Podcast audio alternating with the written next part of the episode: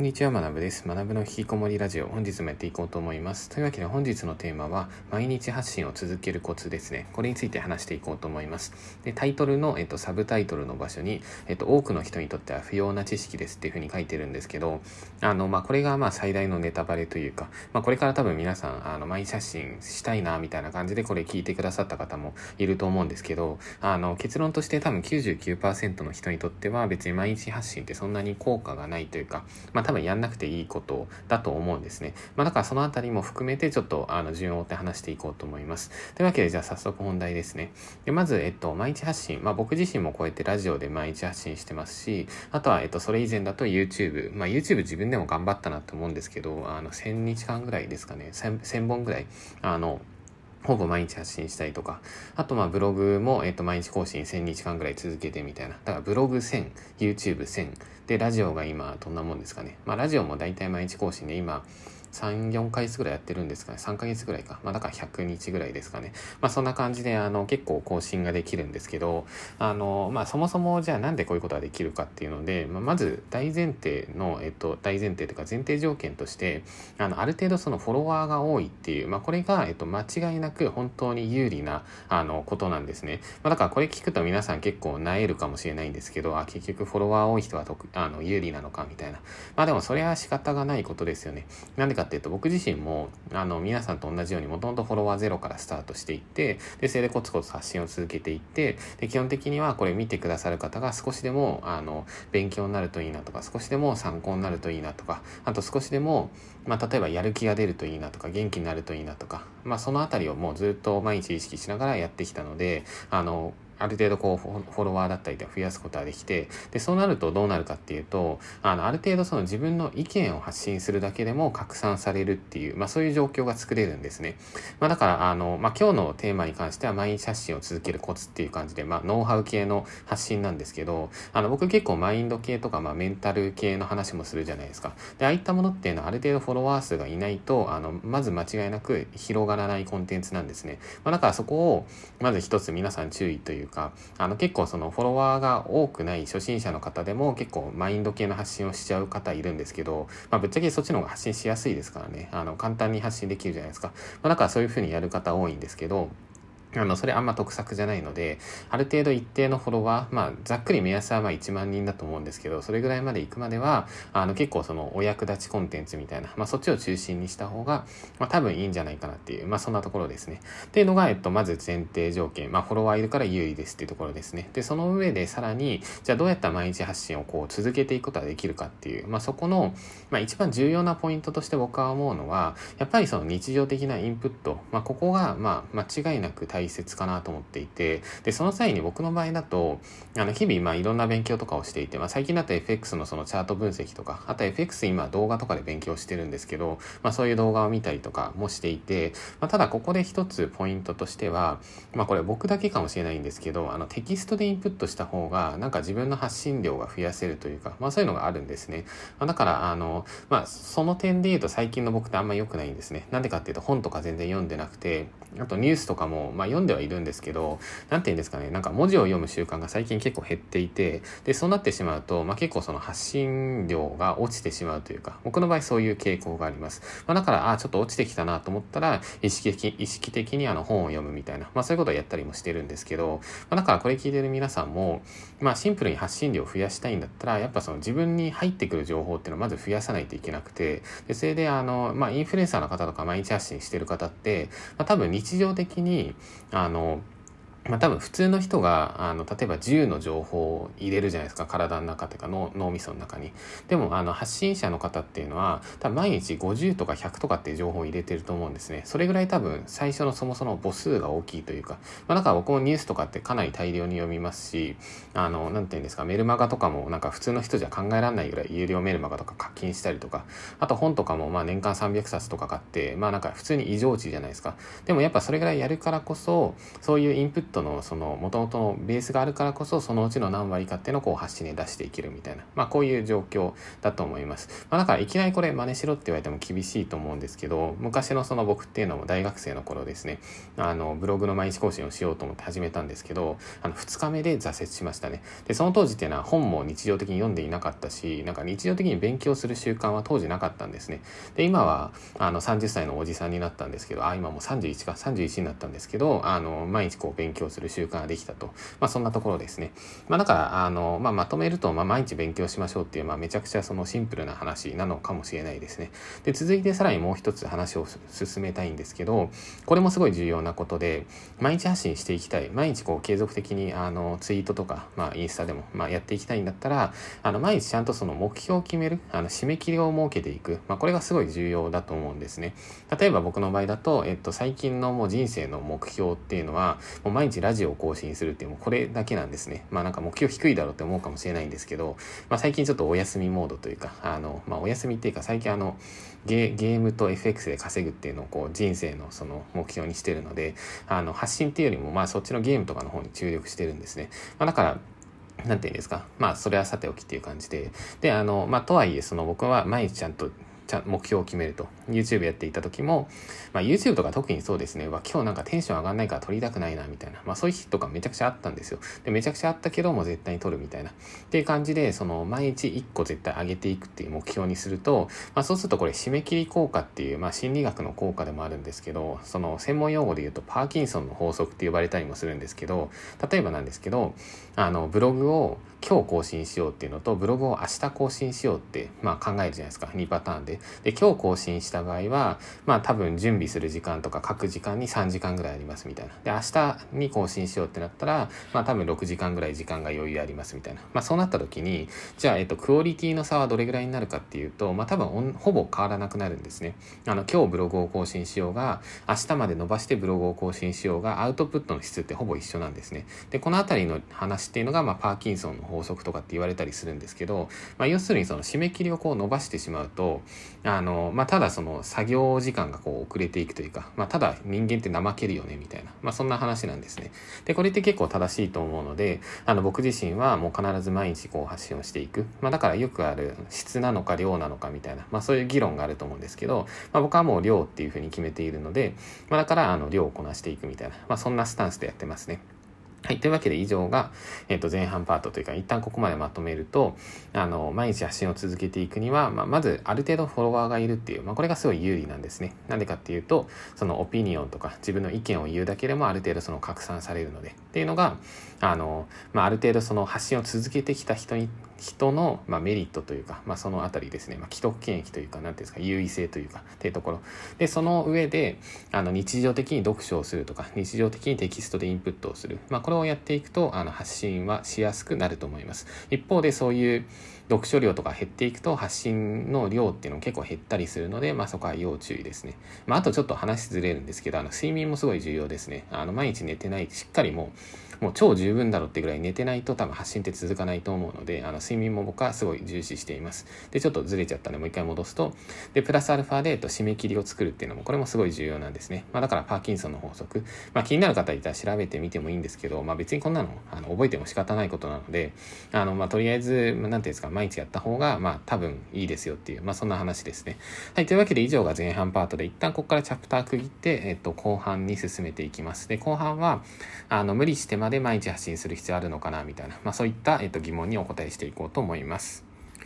はい。というわけで、えっと、チャプター2ですね。で、ここまで聞いた皆さんは、えっと、多分、あ、そうか、みたいな、毎日発信するには、まあ、毎日こう、読書をしたりとか、あと、あの、あの、パーキンソンの法則とかで、こう、毎日締め切りを作るってことは大切なのか、みたいな。じゃあ、自分も今日からちょっとトライしてみようかなっていうふうに考える方もいると思うんですね。で、それで、あの、考える方は、あの、トライするのめちゃくちゃいいと思います。あの、大学2年生だった頃の僕も、まあ、こういった、あの、SNS の発信者の言葉っていうのを聞いて、よし、自分も人生変えてやるみたいな、ブログ毎日更新してやるぜっていうふうに、まあ、決意したんですね。で、2日後に挫折したんですけど、あの、まあ、そんな感じで一回やってみるのはすごいいいと思うんですね。まあ、ただ、えっと、今回の放送では、えっと、僕自身の意見として、まあ、これ聞いてる皆さん別に無理してまで毎日発信する必要ないですよっていう話をしたいと思います。で、なんでかっていうと、あの、まあ、結論として、まあ、ほとんど多分僕のラジオを聞いてる皆さんとかっていうのは、まあ、例えばビジネス系とか、いわゆる教育系の発信者の、あの、発信を見る人っていうのは、まあ、シンプルに多分、ま、収入を増やしたい、まあ、お金を稼ぎたいっていうところが、えっと、目標だと思うんですね。まあ、だからこれ、ラジオ聞いてる皆さんも、あの、まあ、なんとなく僕の放送を聞いてるっていうよりも、まあ、なんか、とりあえずこれ聞いといたら、なんかお金稼げるようになりそうだし、とか、なんか収入増やせそうだし、とか、まあ、人生もう少し自由度上げれるかなとか、まあ、多分そのあたり目指してると思うんですね。で、その際に、あの、あ、だったら自分はインフルエンサーを目指して、で、インフルエンサーだったら、そのなんかいろんな商品とかも売れるだろうし、あの、なんか合流できるし最高かな、みたいな。まあ、そんな感じでインフルエンサーを目指すのは全然いいとは思うんですけど、まあ、ただあのぶっちゃけなところインフルエンサーになるって、まあ、最高峰に多分難易度は高いあのやり方だと思います、まあ、だから僕は別に目指さない方がいいというか、僕の場合はたまたまなんかフォロワーの方が伸びたっていうのがあったので、まあこういう道に今なってるんですけど、あの、ぶっちゃけまあこの生き方とかって本当再現性かなり低いなっていうふうに思ってるので、あの、ほとんどの人に対して、なんていうんですか、僕自身そのインフルエンサースクールみたいな、まあそういうの絶対出さないんですね。なんでかっていうと、まあ、まあ無理でしょうっていうふうに思うからですね、あの、インフルエンサーになれるなんてその業界の本当トップ0.01%とかになるので、まあ絶対そこ目指してやるぜっていうのはいいんですけど、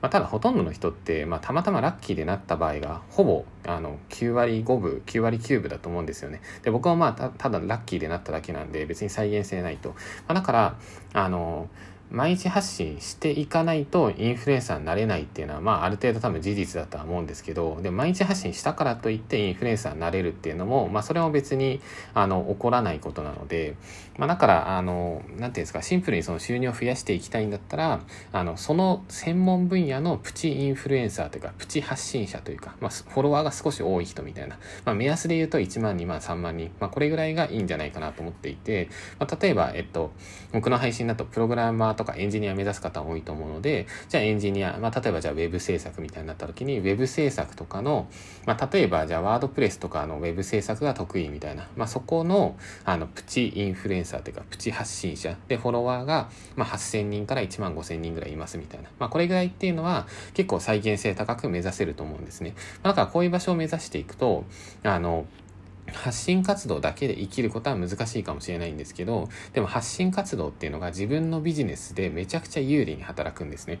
で、実を言うと昔の僕もそういう状況だったんですけど、SEO のコンサルとか Web 制作の案件を受けている時に、基本的にお客さんっていうのは僕のブログを見てくださってる方多かったんですよ。まあ、だから、あ、この人だったらちゃんとやってくれそうだなとか、あ、質も高そうだなみたいな。まあ、それで発注していただいていたので、まあ、だから、あの、まあ、明らかにその何十万人とかってフォロワーを、うん、あの、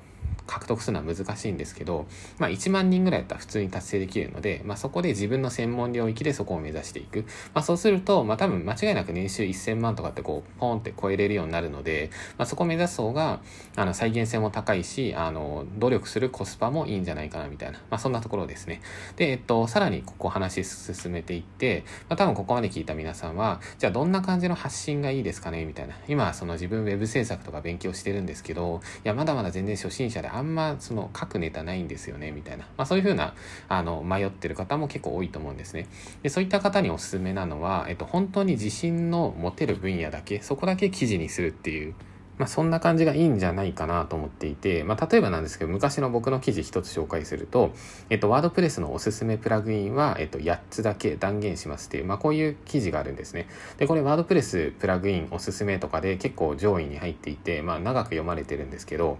で、なんで僕はこの記事を書いたかっていうと、当時 web 制作やっていて、で、それでなんかたまにおすすめのプラグインとかなんかこうググったりしてたんですね。で、ググると、上位にあるサイトが当時ひどかったんですよ、本当に。なんかもう、あの、すすめプラグイン30選みたいな。でもいや、30個も入れたらそんなサイトパンク数でしょみたいな。こんな記事初心者が見たら、もうサイトめちゃくちゃになっちゃうだろうな、みたいな。そういう記事ばっかあったんですね。まあ、だから当時っていうのは長文 SEO がこう上位に表示される時代だったんですけど、いや、僕は、いや、これ絶対こんな検索結果おかしいみたいな。いや、本当に必要最低限なプラグインは8個だ ,8 個だけで絶対大丈夫みたいな。っていうのは僕の経験からも分かっていたんですね。だからそれを、えっと、記事にしたら、まあ、結構こう読まれたと。っていう感じなので、まあ、だから、えっと、これ聞いて皆さんも、その日々こう、なんていうんですか、勉強するだけじゃ意味ないですかね。勉強しても人生ってマジで何も変わらないので、プラスアルファで行動しないといけないじゃないですか。で、行動ってなった時に、お金を稼ぐ行動ってなったら、それ何かっていうと、結論も仕事を取る。もうこれに尽きるんですよ。で、仕事を取っていくじゃないですか。で、仕事を取っていって実、務経験を積むと、そうするとも成長するんですよ。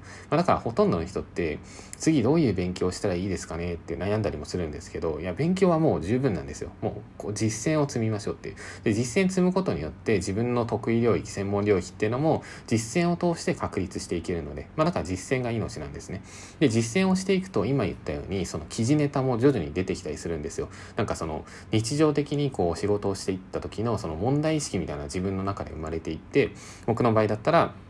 今言った通りなんですけど、おすすめのプラグインとかで調べると、もう本当になんか、まあ言葉悪いですけど、なんかゴミ記事みたいなのいっぱい上位に出てくるみたいな。いや、こんなゴミ記事で日本の検索結果上位をこう、なんか止めておくのは、その社会のためにならないみたいな。まあ僕は当時そんな感じの気持ちになっていて、あの、まあ僕ブログ書くときいつもそんな感じなんですけど、こんな検索結果は絶対正義じゃないみたいな。自分の正義の記事を書いてやるみたいな。まあそんな感じでやってるんですけど、で、そういうふうにやると結構上位取れたりもするんですね。まあだから、あの、のまあそういった感じで実践を積みながら、いや、ここぞという場所だけ記事をたまに書くみたいな。しかも高品質でたまに出すみたいな。まあそれぐらいで多分いいんじゃないかなっていう、これ聞いてるほとんどの方ですね。で、あの、まあもしごく一部で、いや、自分は絶対インフルエンサー目指すぜって人は毎日更新したらいいと思うんですけど、まあでも難易度はかなり高いですっていう、まあそんな感じですね。はい、というわけで、えっと、今回以上となります。えっと、後半のこともまとめると、えっと、まず、あれですね、ほとんどの人っていうのは無理して毎日発信する必要はないってところですね。あの、